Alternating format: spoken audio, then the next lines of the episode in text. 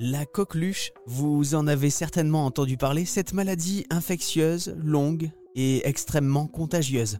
Elle fait d'ailleurs partie, avec la rougeole, des infections bactériennes les plus contagieuses au monde, devant la Covid. Les complications sont assez rares chez l'adulte, mais peuvent être dangereuses, voire mortelles pour le nourrisson, raison pour laquelle on les vaccine dès le plus jeune âge.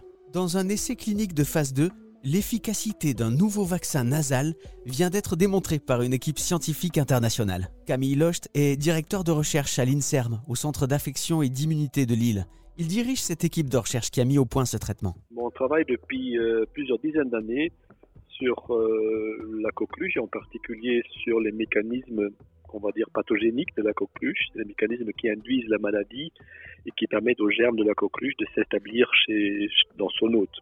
Euh, l'idée, évidemment, c'est euh, non seulement d'essayer de comprendre ça, mais de voir si, en comprenant un peu mieux cette interaction entre l'hôte et le pathogène, on arrive à, imaginer des, nouvelles, euh, des nouveaux outils de lutte contre cette maladie, en particulier dans ces cas-ci, de nouveaux vaccins. Alors bah justement, vous allez nous expliquer un petit peu qu'est-ce qu'est exactement cette maladie de la coqueluche, comment elle se transmet, comment elle se développe? Donc c'est une maladie respiratoire hein, qui, qui, peut être extrêmement grave, voire mortelle, surtout chez les tout jeunes les bébés de, moins de six mois, mais également chez des personnes plus âgées. Euh, on connaît bien la coqueluche des grands-mères hein, depuis très très longtemps. Et c'est une maladie qui n'est pas du tout agréable non plus chez les personnes euh, adultes ou, adolescents. Je pense que la personne adulte qui a eu la coqueluche, il va se souvenir pendant très longtemps de, ces symptômes très désagréables.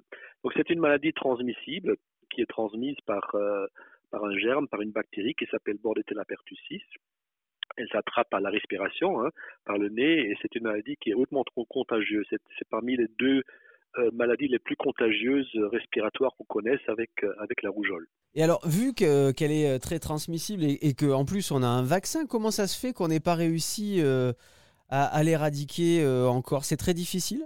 Alors justement, on a des vaccins qui sont extrêmement efficaces pour, euh, pour réduire, voire supprimer les symptômes et surtout les symptômes graves de la coqueluche qui protègent très très bien les jeunes, les jeunes enfants contre les formes graves et mortelles de la coqueluche. Mais ces vaccins euh, euh, ne sont pas suffisamment protecteurs contre l'infection et n'empêchent pas la transmission du germe.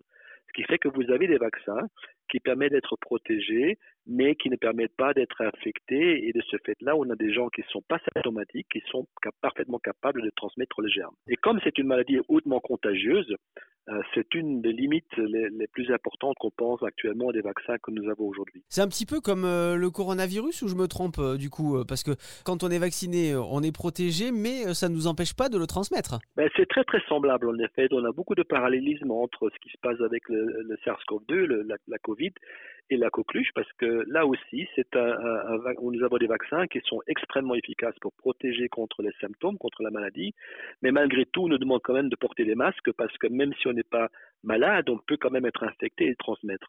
Alors il faut savoir que la coqueluche est quelque chose comme trois à quatre fois plus contagieuse que la, que, la Covid. Ah oui. Donc vous pouvez vous imaginer, euh, à ce, à ce niveau-là, c'est encore plus important d'avoir un vaccin qui non seulement protège contre les symptômes, mais qui empêche aussi la transmission. Et ce sera certainement le cas de ce nouveau vaccin. Limiter la propagation du virus. Traiter l'infection à la coqueluche directement par sa voie d'entrée. C'est l'idée de ce vaccin nasal, qu'on attend avec grande impatience.